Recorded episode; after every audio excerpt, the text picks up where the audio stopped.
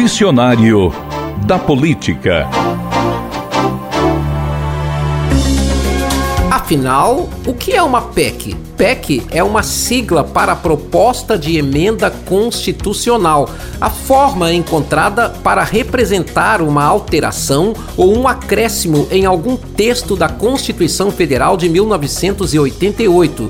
O objetivo é adaptar a Carta Magna para se adequar às mudanças sociais relevantes, desde que não fira os princípios básicos da lei maior. As PECs só podem ser apresentadas à Câmara Federal por pelo menos um terço do total de deputados, ou seja, 171 parlamentares, pelo Senado Federal, pelo Presidente da República ou por mais da metade das assembleias legislativas dos estados.